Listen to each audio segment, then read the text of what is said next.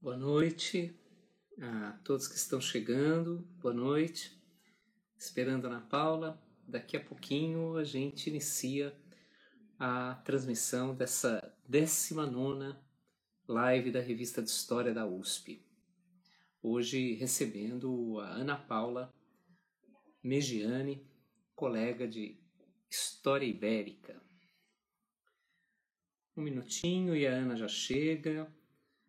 O André acabou de entrar, que publicou um artigo excelente com a Ana recentemente na revista de História, ainda esse ano saiu o artigo, né?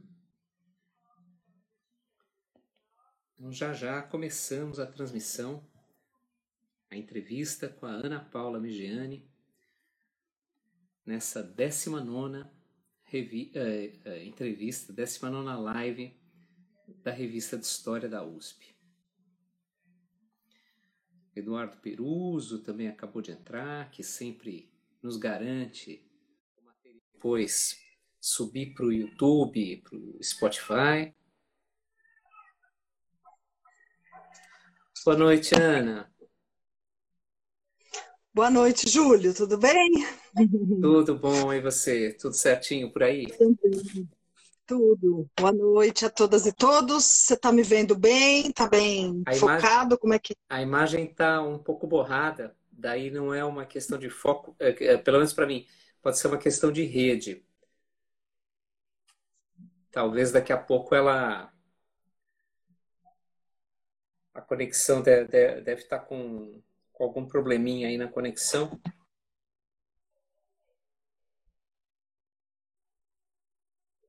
Então a imagem está o Tomás, que foi nosso aluno, está aí. Júlio, entrevistado da semana passada, também está por aí. Acho que deu uma travadinha na conexão da Ana. A Malu comentando. Ah, agora agora tá ótimo. Malu comentou que estava borrado, agora não está mais. Agora tá, tá nítido, Ana. Pedro, nosso colega, seu parceiro de CAP também está aí assistindo. Agora tá ótimo. Você tá me ouvindo bem, Ana? Eu tô. Tô só esperando um pouquinho para estabilizar. Tá. Não, e agora tá ótimo. Vamos esperar, na verdade, três minutos, né? O pessoal vai entrando. Às seis e cinco a gente começa a conversa. Boa noite, Malu. Boa noite a todos que estão chegando para essa 19 live da Revista de História, 19 entrevista o Chico, que acabou de entrar, Chico Alambert, primeiro entrevistado e presente todas as semanas aqui assistindo as entrevistas. Eu aproveito esses cinco minutos enquanto todos vão chegando para a nossa conversa semanal para convidar vocês já para a semana que vem. O nosso entrevistado vai ser outro querido colega, que é o Jorge Grespan, que vai falar do iluminismo. Também vai ser uma uma conversa bem, bem, bem divertida. E uh, para que visitem o nosso site no CIBIAG, revistas.usp.br barra História. É só seguir o link na bio aqui da conta do Instagram, que desde ontem nós pusemos no ar o dossiê, um dossiê excelente de história medieval, uma história global antes da globalização, coordenado pelo nosso colega Marcelo Cândido, que é, muitas vezes assiste às lives. Eu não, eu não reparei se o Marcelo entrou, mas o Marcelo, com muita frequência, aparece aqui nas nossas conversas. Então, dei um pulinho lá. São cinco artigos excelentes versando sobre essa discussão de uma idade média global. Ana, Ana hoje Uh, encerrou já, né? Era cinco horas que encerrava a consulta? Às cinco horas. Acredito que às seis horas é, já comecem a fazer a contabilização. Talvez no meio da entrevista vai sair o resultado. Que a gente sabe que vai ser, para quem está entrando, a Ana será a nossa futura vice-diretora da FEFELESH, com o Paulo Martins como diretor. A consulta foi ontem e hoje. E que maravilha! Vai ser bem... Mas a eleição, a eleição é na semana que vem ainda, não, não. a eleição. É. Essa semana foi só consulta, né? Mas já é indicativo, uhum. né?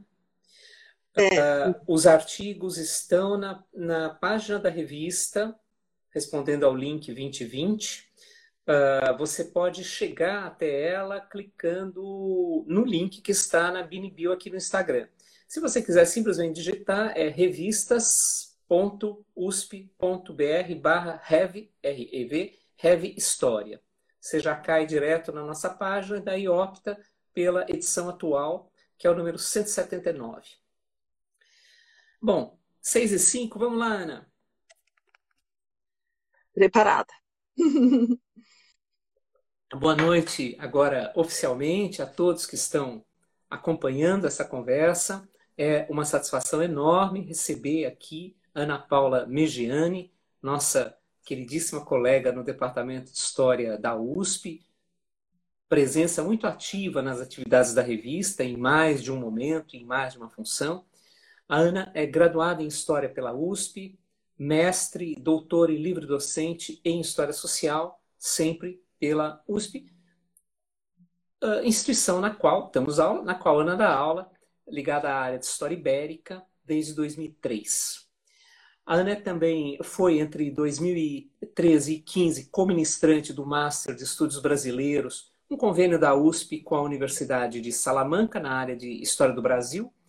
Fez pós-doutorado no Instituto de Ciências da Universidade de Lisboa e na Universidade Complutense de Madrid. Os estudos se concentram de uma forma geral, em história da cultura, na Baixa Idade Média e época moderna, principalmente história de Portugal e, e da Espanha, memória política, monarquia filipina e União Ibérica. Um espectro bastante amplo, um repertório temático bastante, bastante alastrado. Desde 2019, a Ana é coordenadora do Finisterra, Laboratório de Estudos sobre os Impérios Ibéricos, séculos XV e XVIII, e é coordenadora também do CAP, importantíssimo CAP, Centro de Apoio e Pesquisa Histórica Sérgio Buarque de Holanda, uh, vinculado, evidentemente, ao Departamento de História da USP e à Faculdade de Filosofia, Letras e Ciências Humanas da USP. Pesquisadora da cátedra Jaime Cortesão, da FEFELESH USP, desde 2002, e responsável pelo convênio entre a FEFELESH USP e o Instituto Camões de Portugal desde 2015. Ana tem diversos artigos publicados, tanto no Brasil quanto no exterior, e é autora também dos livros O Jovem Reencantado, Expectativas do Messianismo Régio em Portugal, séculos 13 e 16, publicado pela UCITEC, em 2003, O Rei Ausente, Festas de Cultura Política nas Visitas dos Philips a Portugal, 1581-1619, editado em 2004 pela editora Alameda. É também organizadora de Inês de Castro, A Época Memória, que saiu também pela Alameda em 2008, O Império por Escrito, ainda pela Alameda em 2009, e O Brasil na Monarquia Hispânica, Novas Interpretações, editado pela Humanitas, 2014. E como eu comentava agora, há pouco, ela, ela, ela será, em pouco tempo, a vice-diretora da FEFELESH, dando um gás extraordinário para a nossa faculdade. Ana, super obrigado ter você por aqui. Prazer receber e vai ser uma conversa muito bacana, com certeza. Muito obrigada, Júlio, pelo convite. Uma semana muito importante na minha vida acadêmica e profissional e na minha vida em geral, né? Estamos aí às vésperas da eleição oficial. Uh, mas, enfim, a universidade, como você mesmo apresentou aí nesse currículo, que eu agradeço muito a sua gentileza é, por ter né, feito todo essa, esse comentário. A Universidade de São Paulo é minha vida há muito tempo e, e eu vivo também um, uma grande, né, um, uma grande dedicação ao ensino público, à universidade pública, uh, à pesquisa em, na área de humanas, em história. Né? Então, é, enfim, a minha vida realmente que está colocada aí, portanto, estou disposta a mais quatro anos jogando agora numa outra posição, né? Vamos mudar de posição, porque também, às vezes, também é bom ser um pouco de goleiro. Tá certo. Ana, uh, história da cultura ibérica, história da cultura escrita no mundo ibérico. Né? Esse é o título que você propôs para essa nossa conversa, para essa entrevista. História da cultura escrita. Esclarece um pouco para a gente o que vem a ser e quais são os objetivos, quais são os alvos do trabalho, da pesquisa, do estudo em história da cultura escrita, quais são os objetos, de que forma se compõe esse ramo da historiografia? É, aparentemente, né, em uma primeira vista, assim, história da cultura escrita parece algo um pouco abstrato, genérico, ou mesmo, né, como assim se né, a escrita é uma das, né, das expressões mais uh, amplas e, e mais utilizadas pelo historiador, embora hoje né, o nosso trabalho, uh, a nossa profissão se dedique a tantos outros outras formas de expressão da imagem, da oralidade, né? Mas a escrita é, e eu acho que tem um pouco uma relação com isso, quer dizer, a delimitação de objetos, né, sobretudo a partir do momento que uh, cada vez mais o historiador se dedicou a estudar a oralidade, o que antes era muito mais uma especialidade dos antropólogos, né, dos etnólogos. Depois também uma, um aprofundamento do historiador no campo da imagem. É, a cultura escrita passou a ser também um recorte, passou a ser também uma opção, embora é, ela tenha sido sempre né, um, um objeto uh, de trabalho do historiador, mas muito mais como, uh, como fonte do que como estudo sobre a fonte. Né? Então, quando a gente fala em história da cultura escrita, nós estamos dizendo história de todas as práticas uh, de escrita que, enfim, existiram em todos os tempos, né? mas uh, especificamente o estudo também da materialidade, ou seja, das características né, que a escrita assume uh, a partir de uma certa também de uma dimensão de relações, né? Quer dizer, não só a escrita enquanto conteúdo, né, mas a escrita também enquanto um modo de existir no mundo, né? uh, o historiador durante muito tempo, sobretudo a partir do século XIX, né, uh, editou muitas fontes, muitos documentos, nós uh, tivemos acesso a documentos de arquivos por meio de edições. E, mais recentemente, o nosso trabalho tem se voltado, graças à tecnologia, né, também ao estudo uh, de fontes manuscritas e fontes antigas ou mais remotas, sejam as medievais, sejam as do período colonial, uh, da época moderna, da própria antiguidade, né? mas um trabalho voltado também para uh, a escrita enquanto uma expressão uh, da cultura. É, e aí com as especificidades. Né? Obviamente que a tecnologia e o, o, o crescimento, né, da, do, o surgimento, melhor, de novos suportes que não necessariamente são os suportes tradicionais que nós conhecíamos do papel, né? o suporte uh, da relação da tinta com o papel, essa nova tecnologia, ela permitiu que se passasse a pensar também a respeito de como eram outras formas de escrita em outros é, tempos. Então, claro. principalmente com Robert Darnton, Roger Chartier, né? Então, e a outra dimensão da cultura escrita é também a história da leitura né? porque a leitura também, né, nas culturas uh, escritas, ela não necessariamente é praticada por, pelas pessoas cujo letramento tenha se realizado. Há formas de leitura que não são necessariamente praticadas por pessoas letradas, né?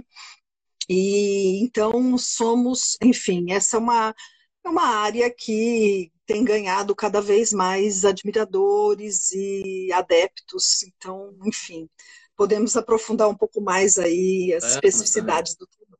Vamos. Não, é, é, é, é, importantíssima né, essa discussão que você acabou de levantar, porque muitas vezes quando se fala da leitura, no senso comum prevalece aquela imagem de que, afinal de contas, é sempre uma parcela muito restrita da sociedade que lê, que lê diretamente. Né? Só que, só que a leitura ela, ela, ela é múltipla, né? ela, ela, ela se manifesta de várias maneiras, ela aparece em muitos caminhos, com muitas estratégias. Né? Então, é, é vamos voltar a isso mais para frente. Mas eu queria pegar esse ganchinho final da sua fala, da sua, da sua resposta. Você dizia que, que vem ganhando muitos adeptos, que vem vem uh, obtendo mais seguidores tal. De fato, né, há, há, uma expansão da história da cultura escrita nos últimos tempos, cada vez surgem mais publicações ou, ou e, as, e as publicações são mais são, são objeto mais sistemático de reflexão, né? Os, os autores que você citou, Darton, Chartier, por exemplo, são autores de difusão hiper, hiper, hiper ampla, né? Como, qual, a especificidade, no caso da, da, da, história moderna e do mundo ibérico, qual a especificidade desse movimento de expansão da, da história da cultura escrita? Ou, ou seja, especificamente na área em que você trabalha. Como essa expansão se deu e qual é a peculiaridade? Eu acho que aí são duas questões importantes. Uma é, diz respeito à época moderna em, em geral, né? porque seja no mundo ibérico ou em outras partes, mas aquilo que nós né, costumamos uh, definir canonicamente como época moderna, ou seja, do século XV ao século XVIII, que tem uma grande variedade de comportamentos, mas uh, é, esse período é o período do surgimento da imprensa. Né? Então, final do século XV, na Europa, a imprensa vai uh, ser inventada pelo Gutenberg e aí vai né, levar a um desenvolvimento de uh, outras formas de relação né, das, dos, das pessoas, dos homens, das mulheres com o conteúdo escrito. Né? Então, não tem tempo aqui de desenvolver tudo isso, mas todos os estudos sobre a reforma, todos os estudos sobre o iluminismo, enfim. Né? A imprensa ela vai uh, abrir uma outra né, dimensão, vamos dizer assim, para a humanidade. Né? Entretanto, também durante um certo tempo, tudo ficou muito dividido entre o que foi impresso e o que ficou manuscrito, como se aquilo que tivesse ficado manuscrito não tivesse né, conseguido alcançar a notoriedade que o que foi impresso alcançou. Né? Mais recentemente, portanto, essa, essa é uma discussão que, para os historiadores, veja bem, não estou dizendo para os filólogos, né, não estou dizendo para os especialistas de língua, esses nunca fizeram essa separação, mas no ramo historiográfico e, e sobretudo, no senso comum, no conhecimento mais geral, né, acreditava-se, portanto, que o manuscrito era né, diferente e, uh, e, diferente mais restrito. Contudo, Uh, os estudos desses tantos historiadores e também é, Fernando Bouza, por exemplo, que é um historiador espanhol com quem a gente dialoga muito, né? Antônio Castilho Gomes também, outro historiador espanhol, sobretudo espanhóis e portugueses, eles abriram uma outra né, uma, uma, uma, outra, uma outra dimensão da cultura escrita, que é essa questão da circulação dos manuscritos. A discussão sobre a circulação dos manuscritos, que o Chartier também faz, o Darnton, enfim, ela ganha uma importância muito grande no mundo ibérico por causa da censura inquisitorial. Então, ao se abrir, se levantar, vamos dizer assim, não é, essa cortina e olhar para além da ideia da relação entre o impresso barra mundo desenvolvido e o manuscrito barra mundo atrasado, entre aspas, né, se percebeu que a, a circulação dos manuscritos, dos livros manuscritos, dos textos manuscritos, enfim, né, no mundo ibérico era enorme. Entre outras coisas, não só por isso, mas principalmente para fugir da censura inquisitorial que controlava rigorosamente todos os materiais impressos, que seriam impressos pelas tipografias. Né? Mas também na Inglaterra, enfim, na França, durante as guerras de religião, há muita censura, né? Então, a censura na época moderna, ela, ela permitiu, vamos dizer assim, né, uma, um crescimento do manuscrito e, além do mais, a própria imprensa estimulou o crescimento do manuscrito. Hoje nós trabalhamos também muito com cópias manuscritas de livros é. impressos Olha. ou que se esgotaram, é, ou que não, que as pessoas não tinham condições de enviar justamente pelos perigos né, uh, da, da vigilância.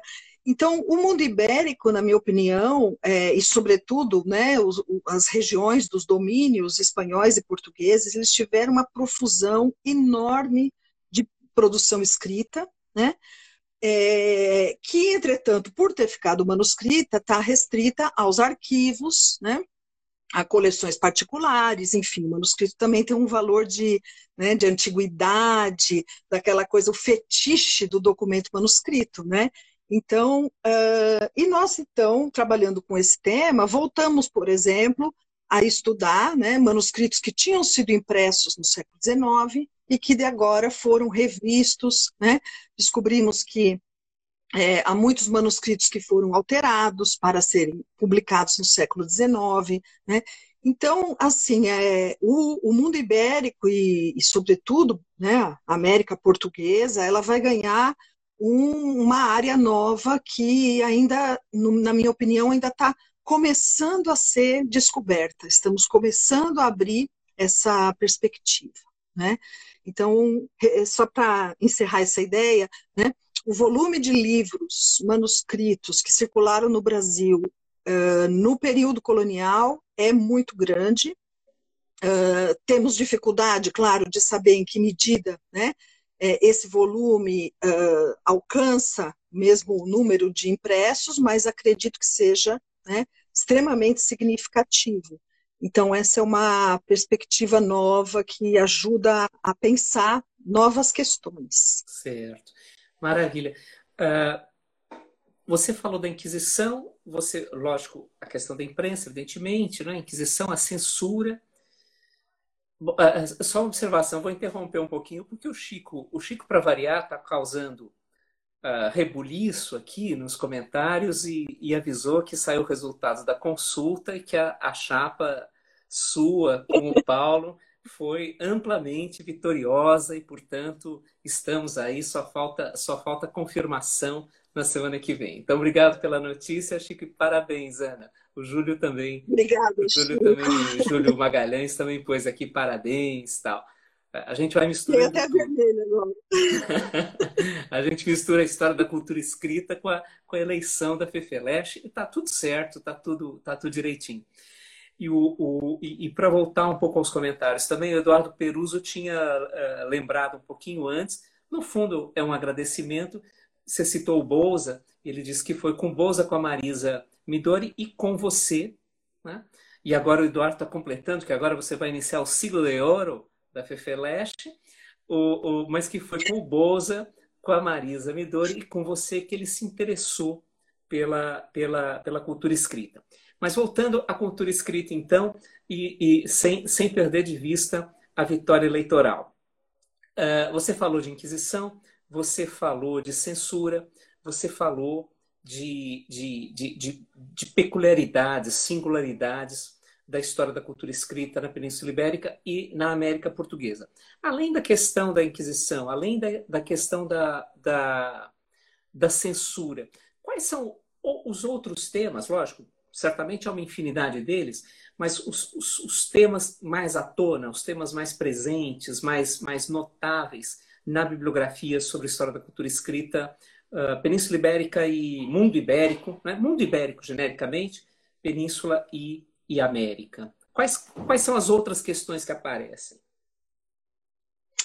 É, então, uh, surpreendentemente, essa discussão ela começa muito mais né, a ser feita na Espanha do que em Portugal. Né? Então, ela vai uh, ser mais desenvolvida, desenvolvida não é bem a palavra, mas enfim, ela vai ser mais aprofundada né, como nós falamos aqui, por Fernando Bouza e Antônio Castilho Gomes e outros.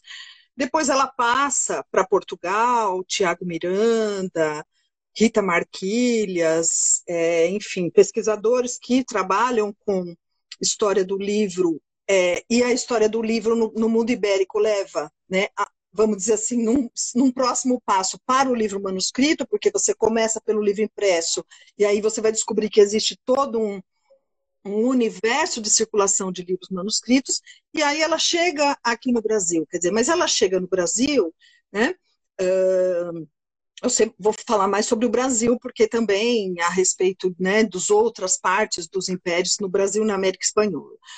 A América Espanhola, ela tem imprensa na época colonial, né? Então, durante muito tempo, né, e vocês vão se lembrar do clássico texto de Sérgio Buarque de Holanda, O Semeador e o Ladrilhador, em que ele faz toda aquela reflexão comparativa sobre história, uh, a colonização espanhola, a colonização portuguesa, e a leitura rasa daquele texto não é o que o Sérgio queria dizer. né? sabemos disso, mas aquela, a leitura rasa daquele texto, assim como também Divisão do Paraíso, dá a entender, como eu já vi em inúmeros trabalhos, que, ah, então o Brasil não tinha imprensa, ah, então o Brasil, né?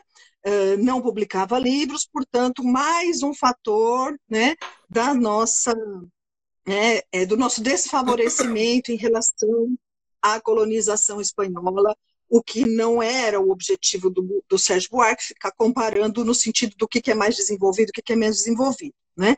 Mas, de qualquer modo, isso fez muito sentido na cabeça das pessoas durante muito tempo.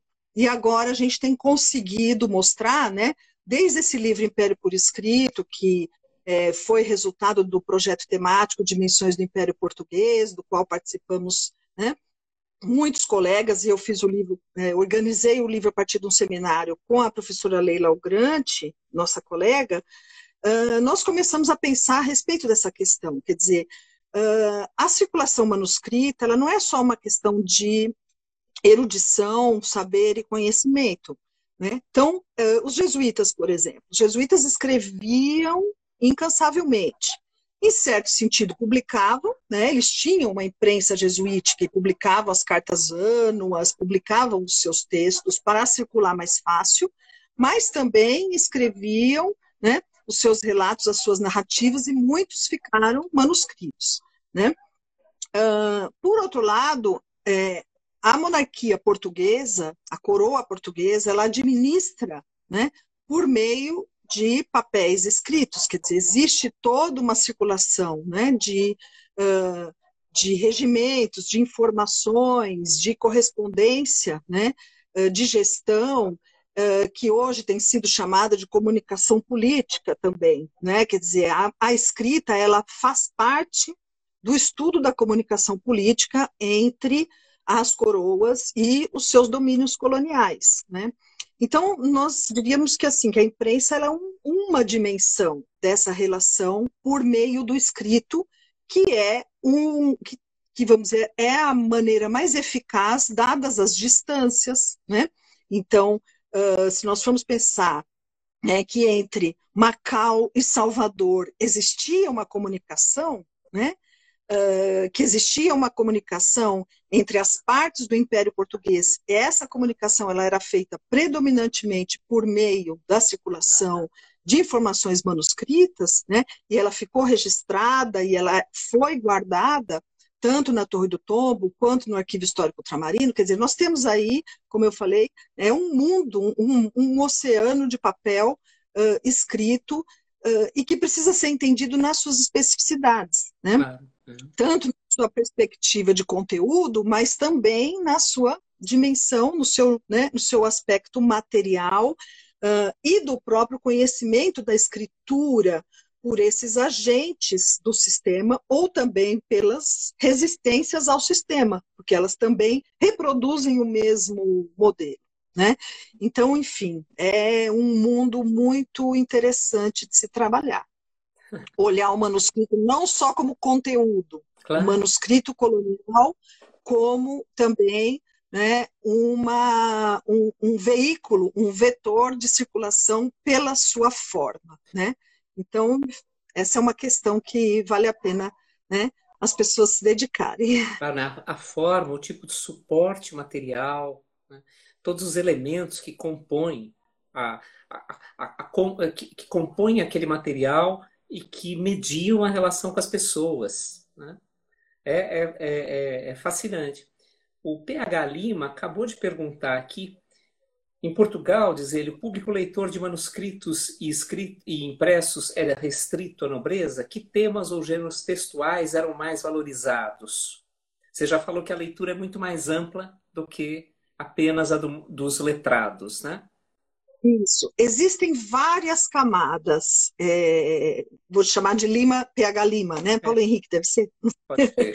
É, existem muitas camadas. Quer dizer, o trabalho com a cultura escrita ele exige uma também uma percepção antropológica dessa sociedade, né? Quer dizer, ah, como nós como comentamos no início, né? Eu sabia que ia tocar. É o pessoal dando parabéns, o pessoal dando parabéns. É, Nada, esse aí é o pessoal que está vendendo plano de saúde. é, daqui a pouco eu vou ter que colocar ali no gancho de novo, senão ele começa a pitar. Mas a. É, então, é, são muitas camadas. Então, por exemplo, essa circulação do manuscrito de gestão, de governança, ela é uma circulação, obviamente, né, que se dá no âmbito dos, uh, dos funcionários né, é, do Império Colonial. Né? Mas, ah, por exemplo, notícias, que é um tema que, que eu gosto muito de trabalhar, né? As notícias, elas circulam manuscritas, e aqui eu não estou falando de notícias verdadeiras, nem notícias falsas, a gente não tem muito como entrar nesse, nesse campo das verdades e, verdadeiras e falsas na época moderna, né? Uh, porque a noção de verdade verdadeiro e falso é muito diferente. Então, ah, na circulação de notícias, por exemplo, as pessoas liam em voz alta para outras pessoas que não sabiam ler, né? Então, a leitura em voz alta, que era uma prática, né, muito comum, ela é também entendida como a leitura de quem não tem letramento. Também, por outro lado, é muito comum, e nós encontramos sobretudo na América, tanto na espanhol, hispânica quanto na portuguesa, né, o treinamento de copistas de livros manuscritos e impressos, copistas de livros que só sabem copiar e não sabem o que tem naquele texto. Esse é um trabalho Olha. fantástico, por exemplo, do Guillermo Wild, né, que trabalha com esses, com esses índios que eram ensinados a, a trabalhar né, nos, uh, nos escritórios dos padres e eram treinados a copiar livros. Né? Nós temos, inclusive, exemplares desse tipo, acho que na Biblioteca Mindlin, se não me engano, né, há uh, uh, textos assim, é, catecismos copiados e sabemos que esses copistas não conheciam aqui, o conteúdo daquilo que eles estavam escrevendo. Né? Então, essa época é muito interessante porque esses padrões que nós vamos conhecer, sobretudo a partir do século XIX e do XX, quem lê e quem escreve, né, eles são muito diferentes, porque a, a concepção realmente de leitura e de escrita, ela é diversa. Né? É, só esclarecendo, Pedro Henrique, o PH Lima é Pedro Henrique, ele esclareceu Pedro aí embaixo. Né? Você sabe, me permita um, um, comentário bastante pessoal. Você falando agora dessa, dessa reprodução, dessas cópias de texto, né? copiar como, como outrora, né? dizia o Flaubert, mas você falando dessas cópias de texto sem o entendimento, me fez lembrar um comentário que o meu pai faz, eu, ouvi ele fazer a vida inteira. Ele era um desenhista extraordinário e ele ficava um pouco indignado quando as pessoas diziam que não sabiam desenhar. Ele falava assim: Você sabe escrever? Se você sabe escrever, você sabe desenhar. Porque é, é, é, é uma questão de aprendizagem, exercício e prática. Né? Você mostrou o reverso desse mesmo movimento. Quer dizer, se você sabe desenhar, você sabe escrever, mesmo que você não saiba ler mesmo que você não compreenda aquilo, né? Uma imagem linda, né? Uma imagem linda. Uhum. E, e, ainda na seção comentários, eu não vou lembrar agora a autora da pesquisa, mas uma vez o nosso, nosso colega da, da Faculdade de Educação, Nelson Chapochnik, não sei se ele está por aqui, ele sempre acompanha, o Nelson me emprestou um livro uh, sobre leitores nas fábricas de charutos. Né? Uma coisa absolutamente fascinante, a listagem das leituras, né? As trabalhadoras, sobretudo mulheres, as trabalhadoras enrolando aquelas folhas de tabaco na semi-obscuridade para não para que a luminosidade não afetasse né, a qualidade da folha de tabaco e, a, e as leituras que variavam e uh, Dom Quixote até até textos de entretenimento tinha de tudo né? é, é, é uma imagem fascinante que muitas vezes a ideia que, que vem do senso comum de que a gente só lê para compreender e que a gente só lê se tiver o domínio letrado, uh, nos impede de, de alcançar. Né? Mas, Ana, você falou de circulação de notícias, e essa, essa é, a, é, a, é, é uma das suas questões centrais. Né? Como você trabalha com a circulação de notícias, principalmente nesse recorte de século XVI, século XVII, né?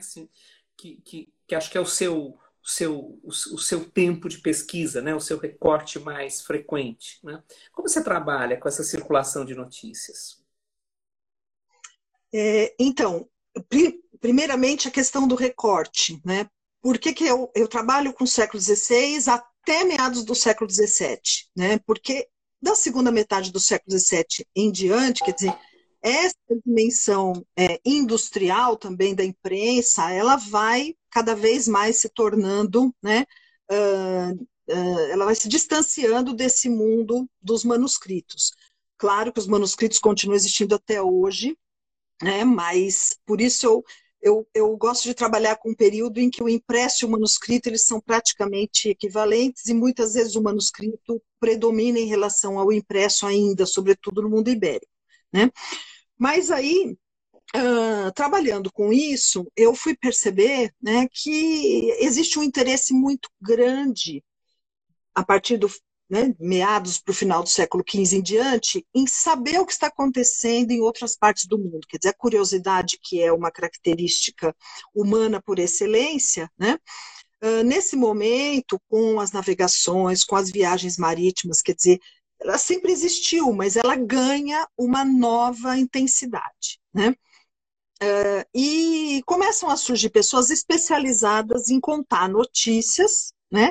E nas feiras, e na chegada de, um, de uma embarcação ali na Ribeira de Lisboa, em Sevilha, em Amsterdã, enfim, se aproximar dos lugares onde o burburinho estava acontecendo e começar a registrar essas notícias para mandar para outras pessoas, para outros lugares. Quer dizer, começa a haver um interesse e esse interesse ultrapassa as próprias é, cidades, metrópoles europeias e vai chegar também às cidades, né, aos, sobretudo as cidades. Quer dizer, esse fenômeno da notícia é um fenômeno que marca principalmente o, também o desenvolvimento urbano. urbano.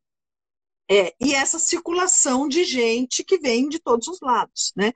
Então, muito inspirada pelos trabalhos, por exemplo, do Gruzinski, né, que é um historiador que estuda muito essas relações globais entre as partes do mundo, Diogo Ramada Curto, que é um outro historiador que eu admiro muito, você falou do Chapeau, ele é também um estudioso desse tema, né, da questão da imprensa e da escrita, mas somos vários aqui, né, a Marisa Midori, somos muitos, ah, mas o interesse pela notícia, eu acho que ele nesse momento ele começa a se manifestar. E aí eu fui descobrindo, né, alguns, autor, alguns autores, mas não tão importantes como autores, mas pessoas que em Portugal, Espanha, lá, digamos, muito mais próximos do centro do poder, foram colecionadores de notícias, uhum. quer dizer, eles se deram ao trabalho de juntar relatos, narrativas de naufrágios, de descobertas, descrições de animais, tanto reais como fantásticos,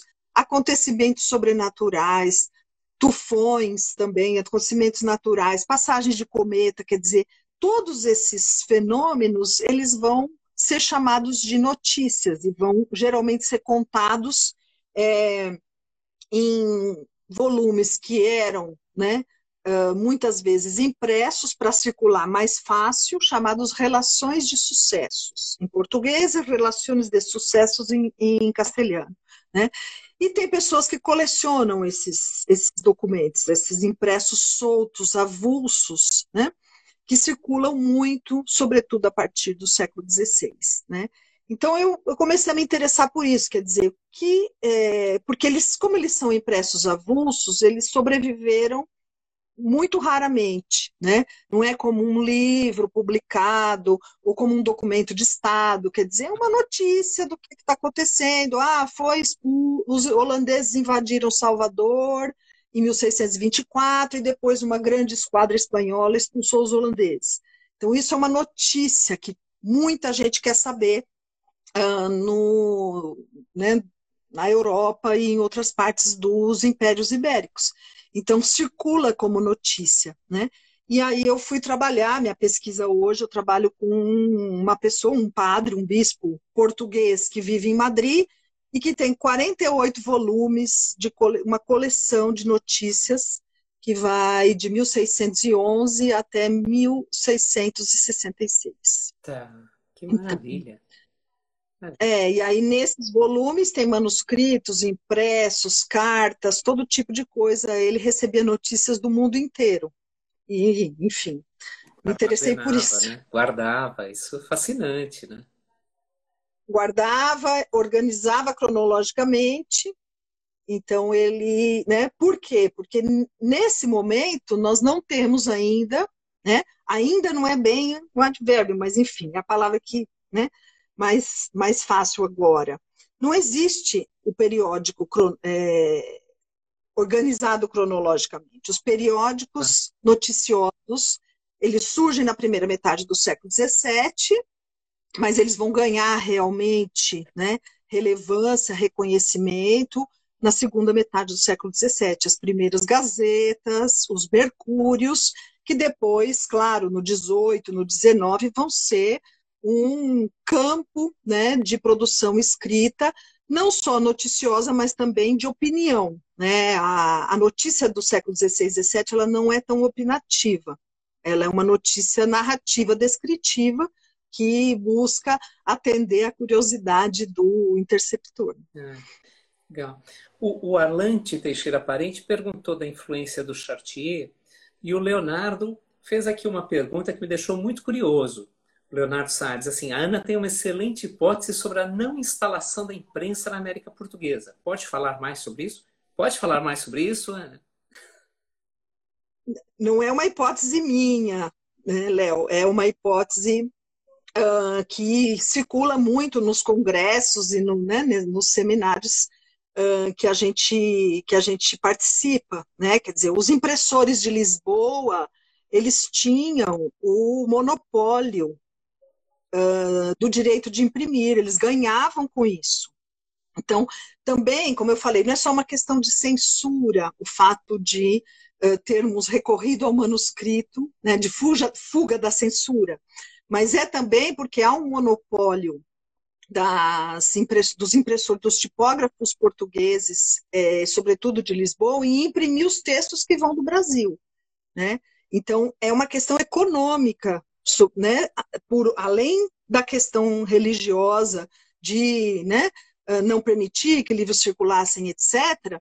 Então, escritos do Brasil precisam ir para Portugal, mas serão publicados em Portugal, vendidos pelos impressores portugueses, né? porque há também uma grande diferença, quer dizer, o, o, impressor, ele tem o privilégio, né, o autor e o impressor, eles têm o privilégio, eles têm o direito de comercialização da, do livro impresso, coisa que o manuscrito não necessariamente né, tem. Então, uh, nós, digamos, assim como uh, outras, outras questões, mas o Brasil era absolutamente, né, é, vamos dizer, dependente, ligado a, uh, a um monopólio dos impressores de Portugal e de Lisboa, sobretudo. Olha só. Não haver concorrência né, nesse claro, sentido. Claro. Não sei se era essa a hipótese que o Léo lembrava. Eu sei que é sempre é. Mas essa é uma ótima hipótese. De resto, é uma ótima hipótese. E o, e o Robson pergunta se você chegou a pensar, chegou a pesquisar, estudar como essas notícias que circulam no mundo ibérico chegam ao Nordeste brasileiro de forma. O, o Robson é muito interessado nessa discussão porque ele pesquisa esse vínculo de de registros culturais ibéricos ressoando no Nordeste brasileiro, mais especificamente no Ariano Suassuna. Mas você chegou a, a pensar essa, essa circulação para o Nordeste? É, tinha a pergunta do Chartier antes, né? Eu tinha ah, falado no começo. Chartier. Importância... É, o Chartier ele é um historiador que abre as portas para essa nossa percepção, né, de que é, a escrita não é só o que nós pensamos que é, a leitura não é, né? Então, quer dizer, que o, que o século XIX e XX, eles separaram escrita, né, é, a relação entre escrita e leitura, uh, e a oralidade, as tradições orais, quer dizer, como se fossem coisas separadas, mas elas, na verdade, estavam juntas né, na época moderna. E em tantas partes do mundo, elas não eram separadas, porque como nós passamos a, a ler silenciosamente, né? no século XIX, sobretudo, não, não se lesse silenciosamente antes, se lia, mas principalmente nos mosteiros, né, em lugares de reflexão, uh, nos exercícios, enfim. Mas a maior parte da leitura era feita em voz alta. Tem histórias fantásticas. Recentemente assisti uma palestra da Júnia Furtado, maravilhosa, sobre livros uh, sobre a África, uh, que eram lidos pelos, uh, pelos servidores né, escravos de um senhor, os escravos que liam para ele. Então, assim, tem coisas realmente muito interessantes nesse campo da cultura escrita aparecendo e da leitura. Mas, então, o Nordeste, ele, Nordeste, né, é. pensando que no século XVI, XVII não existe Nordeste, é. né? A gente não pode falar Nordeste de jeito nenhum, né? né? E, e, é, é, que o Robson é, trabalha é com 20, né? O Robson trabalha com, é. 20, por isso que para ele é super anacrônico para nós falar em Nordeste. Mas então, de qualquer modo, quer dizer, as capitanias do Norte, né, se você for pegar de Salvador e, e Recife, e Olinda, principalmente, mas depois também o Grão-Pará, o Maranhão, né, é uma região onde circula muito, muito escrito. Os, os, escritos circulam muito, sobretudo graças ao clero. Né? Aí nós, né, se nós formos organizar aí uma, uma hierarquia, né? Nós temos um clero letrado que tem livros, que tem manuscritos, né? Uh, que mandam fazer relatos. No caso de Pernambuco, depois nós vamos ter também, um, no momento holandês, né? Os judeus que se, institu que se estabelecem ali também com uma cultura escrita muito, né? Uma prá práticas escritas muito importantes, né? Uh, e mais tarde, Minas, né, a, a, no século XVIII também, a escrita vai ser altamente necessária, fundamental para as ordens terceiras, para a gestão e administração. Agora, as notícias, né, elas circulam em todas as partes. Então, eu trabalhei mais especificamente com uh, um clérigo português uh, que residia na cidade de Évora, chamado Manuel Severino de Faria, um, um homem muito conhecido para quem trabalha com o século XVII, porque ele é um autor de alguns livros sobre questões econômicas, é, razão de Estado, enfim, é, em Portugal nesse período, mas ele também é um grande colecionador de relatos, narrativas e notícias, porque ele escrevia todos os anos um relato de tudo o que aconteceu naquele ano para o Diogo do Couto, que é o cronista da Índia. Então, ele que contava para o Diogo do Couto o que é que estava acontecendo no mundo é, ocidental, vamos dizer, né? não usava-se essa palavra, mas no mundo Europa e Atlântico. Né? Uh, então, uh, eu, nós temos algumas, é, algumas correspondências de pessoas que enviavam né, as notícias do Brasil para o Manuel Severino de Faria em Évora. E ele também depois vai. Então, ele pede sempre muita notícia sobre o que está acontecendo no Brasil. Então, para responder ao Rob, Robson, né? Robson. É, a, é, é, tem muita produção de narrativas é, sobre as capitanias do norte, as capitais, enfim, as, as, as guerras, as batalhas, as lutas que aconteceram. Né? Então, isso estava é, despertava um grande interesse também uh, e vice-versa. Né? Certo. Bom, a gente só tem mais 10 minutos, mas uh, queria o que uh, a, a, princípio pode soar como uma curiosidade, mas eu acho que é um pouco mais amplo do que isso. Você falou em circulação de notícia, se referiu várias vezes à imprensa. No que, no que difere esse trabalho de pesquisa que você faz, a história da cultura escrita, de uma história do jornalismo, por exemplo? Qual, qual, qual, é a diferença? Quais são os, as, os, os, pontos de contato e os pontos de separação? É, então, a, sobre a circulação de notícias, é, quando eu comecei a trabalhar com esse tema, nós encontrávamos muito mais, no final dos anos 90, início dos anos 2000, é, pesquisadores de história do jornalismo, que também tem um significado até hoje, né? um pouco teleológico, quer dizer, como se o jornalismo tivesse surgido no século XVI com a circulação de notícias e foi progredindo até o que nós conhecemos no século XVIII, XIX e XX, e agora estivesse também vivendo uma nova. Né? E eu quem trabalha com notícias do século XVI e XVII uh, trabalha com uma outra perspectiva, quer dizer, a notícia ela não é organizada cronologicamente, ela não é um resultado de opinião, ela é muito mais, ela tem muito mais uma relação com uh, a crônica, com a narrativa, quer dizer, ela é muito mais uma descrição, né, de acontecimentos, de episódios, uh, do que propriamente uma preocupação em organizar né, uh, cronologicamente os acontecimentos.